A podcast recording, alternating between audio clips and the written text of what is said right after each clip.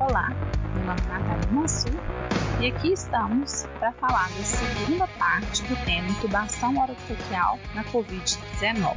Vamos falar agora dos cuidados pós-intubação e os parâmetros iniciais na ventilação mecânica. A gente produziu um checklist que vai nos ajudar a guiar quais são os passos necessários e que a gente não pode esquecer de checar depois de uma intubação orotraqueal. Bom, Passado o tubo, então, pela glote, a gente vai precisar checar o posicionamento dele. Lembrando que o tubo deve ser inserido ou com o conector intermediário extensível, a famosa traqueinha, que geralmente vem no filtro HME, com a tampa acoplada, ou uma outra sugestão encontrada foi tampar a abertura superior do tubo orotraqueal com a abertura superior dele com uma borracha que constitui o êmbolo da seringa acoplado nessa saída. Dessa forma, a gente protege a saída de ar do paciente que está sendo entubado e com isso protege os profissionais de saúde, caso o paciente venha a tossir ou venha a ventilar. Lembrando que a droga neurobloqueadora ela tem que ser muito bem indicada e na dose bem adequada para evitar que isso aconteça. Mas vamos lá. A gente inseriu o tubo e imediatamente a gente precisa conferir o posicionamento adequado.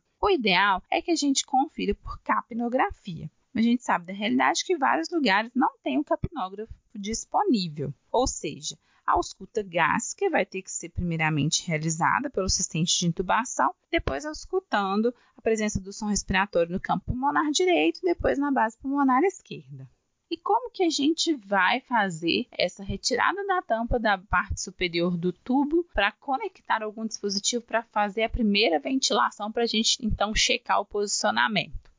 A gente tem duas opções ou você vai conectar o sistema de ambu adaptado com o sistema de aspiração fechado, traqueque e o filtro EPA, e com isso ambusar uma, duas ou três vezes para fazer essa checagem de posicionamento. Lembrando que para retirar a tampa, esse tubo tem que estar clampado com uma pinça reta, protegendo o tubo com uma gazinha para evitar justamente que essa pinça promova um furo no tubo e aquilo que a gente está tentando evitar, que é aerosolizar, justamente aconteça o contrário se a gente não proteger esse tubo. Então, clampou o tubo, conectou o ambu, ou outra opção, clampar o tubo e já ligar direto no circuito do respirador. É uma outra opção também para proteger de ficar conectando e desconectando dispositivos do tubo orotraqueal. Depois de conferir o posicionamento do tubo, nós vamos repetir a avaliação ABCDE. Aqui a gente tem que definir uma estratégia de ressuscitação, de preferência uma estratégia restritiva, já que esse paciente vai, em grande parte das vezes, evoluir com SARA e por esse motivo a gente precisa restringir a maior quantidade de volume possível para não atrapalhar o manejo desse paciente na ventilação. Nós precisamos lembrar de elevar a cabeceira do paciente 30 graus, um dos pontos importantes para garantir a segurança do paciente em relação à prevenção de pneumonia associada à ventilação mecânica. E aqui a gente precisa considerar sedação e analgesia. O fentanil e o midazolam eles podem ser utilizados para sedação e geralmente vão ser necessários, mas é importante lembrar do potencial de bradicardia e hipotensão dessas drogas. O ideal é que essas drogas estejam prontas antes da intubação, caso elas já estiverem definidas que vão ser necessárias, mas caso elas ainda precisem ser preparadas, você pode usar bolos de ketamina até que as infusões estejam prontas. Nesse momento, a gente vai precisar considerar a invasão do paciente com catéter venoso central e com dispositivo de pressão intraarterial. Para isso, os respectivos materiais eles já têm que estar preparados antes do início da intubação. Essa recomendação é extremamente importante para a gente evitar a exposição que um paciente pode promover a diversos profissionais de saúde diferentes. Além do que, se o mesmo profissional que intubou já conduziu o procedimento de invasão, ele além de otimizar o tempo do resto da equipe, ele otimiza recursos. Então, é um conceito extremamente importante de One Piece Flow que a gente começa a inserir para vocês e que a gente pode falar mais no próximo momento. Agora a gente chega o momento de ajuste do ventilador. Alguns materiais são muito importantes nesse momento de ajustar o ventilador e eles têm que ser conferidos antes do procedimento de intubação. O primeiro deles é o filtro HME. É um filtro comumente utilizado com características de umidificação, além de filtragem de bactérias e microrganismos maiores do que 0,3 microns. Não podemos confundir esse filtro com filtro exalatório ou filtro expiratório, que fica entre a válvula e o circuito expiratório do ventilador para o ambiente, que é o filtro que a gente tem muito falado, que é o filtro EPA. Esse filtro EPA tem propriedades de filtragem de partículas menores do que 0,3 microns. E como a gente está falando do coronavírus, que tem um tamanho estimado de 0,125 microns, se esse filtro não está presente, os profissionais não estão protegidos contra a aerosolização.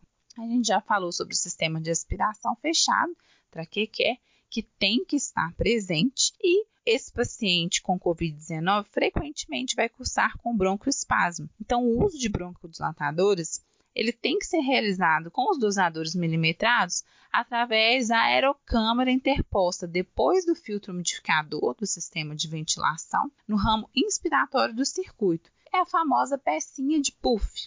E a gente precisa lembrar do cuidado de administrar a medicação imediatamente depois do final da expiração. Outras medidas que a gente vai precisar ficar atento para ajustar. FO2, que preferencialmente tem que estar menor do que 60%, a PIP, pressão de platô e pressão de pico, e as curvas como um todo, que o fisioterapeuta Luiz já já vai falar para a gente como que a gente vai ajustar esses parâmetros iniciais da VM. Depois de conferido todo o respirador, tudo certinho, a gente precisa lembrar de pedir a radiografia de tórax, tanto para confirmar o posicionamento, a altura do tubo ali em relação à carina, como para descartar potenciais complicações desse procedimento, como por exemplo pneumotórax. A gente precisa considerar a realização da tomografia de tórax, que é um exame mais sensível que o raio-x, uma vez que ele vai detectar achados mais precocemente do que a radiografia. Mas isso é um assunto para um próximo episódio. A gasometria arterial vai guiar os parâmetros da ventilação. Geralmente recomenda-se realizar cerca de uma hora depois da intubação, mas isso tem que ser individualizado e vai ser de grande ajuda para os próximos passos no manejo da ventilação. Outros cuidados que precisam ser tomados: conferir a pressão do balonete do tubo orotraqueal, Considerar a sondagem nasentérica devido ao benefício que a dieta integral tem para o trofismo gástrico precoce, além de prevenção de pneumonia associada à ventilação mecânica, o que está muito relacionado a gente prescrever também higiene oral de 12 em 12 horas, também para reduzir esse risco de pneumonia associada a VM. Atentar a cuidado com os olhos, uma vez que esse paciente vai ficar sedado na maioria das vezes. Bom, e agora meu amigo Luiz Júnior da Rocha, referência técnica da fisioterapia no Hospital de Lomberens, vai falar para a gente dos parâmetros iniciais da ventilação mecânica. Bem, gente, atualmente a recomendação é evitar a VNI e evitar ambusar e, consequentemente, o início precoce da ventilação mecânica invasiva. Quando formos implementar a ventilação mecânica, sempre lembrar de conectar o respirador ao tubo já com o traquequé, que é o sistema de aspiração fechado, o filtro HME, que é o filtro trocador de calor, e o filtro EPA, que é o filtro de barreira na válvula exalatória.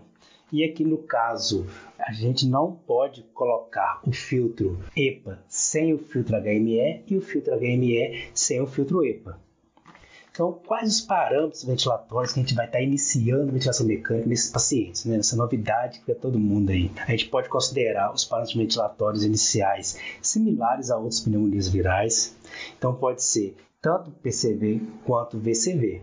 Mas tem aquela grande questão: qual modo ventilatório a equipe está mais habituada a utilizar. Vamos estar optando por PCV, que no caso da nossa instituição aqui, a maioria da equipe está mais habituada a utilizar o PCV. Quais os modos que a gente vai iniciar a ventilação mecânica?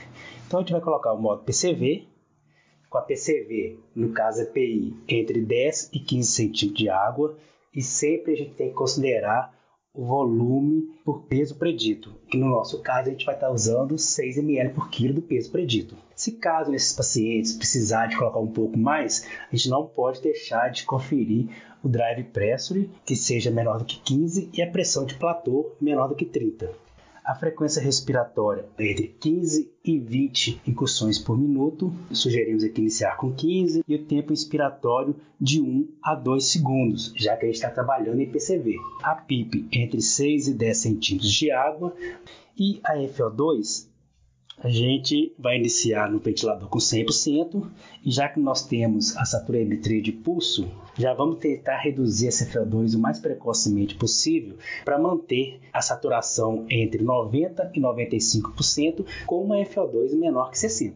A sensibilidade nós vamos estar optando por sensibilidade a fluxo com valor de 3 a 4 litros por minuto. Espero que ajude no manejo inicial dos parâmetros ventilatórios e gostaria de agradecer a fisioterapeuta Enê do Departamento de Treinamento da Fisioterapia e a doutora Natália Mansur, horizontal da sala de emergência aqui do Odilomberes. Obrigada, pessoal, e até o próximo. E você que está aí acompanhando Tópicos? Para não perder nenhum episódio, assine o nosso podcast no Spotify, Apple Podcasts, SoundCloud ou seu agregador preferido. E toda semana você receberá um aviso de um novo episódio lançado. Aproveita e deixa também uma avaliação nossa por lá. O arroba Tópicos Podcast é o nosso canal de interação no Instagram, onde publicamos material extra, quiz para ajudar a consolidar as informações e você pode deixar seu comentário ou sugestão de temas. Lembrando que o podcast é uma ferramenta de orientação educacional e informação, não substituindo uma recomendação de saúde ou diretriz de condutas. Obrigado e até o próximo episódio.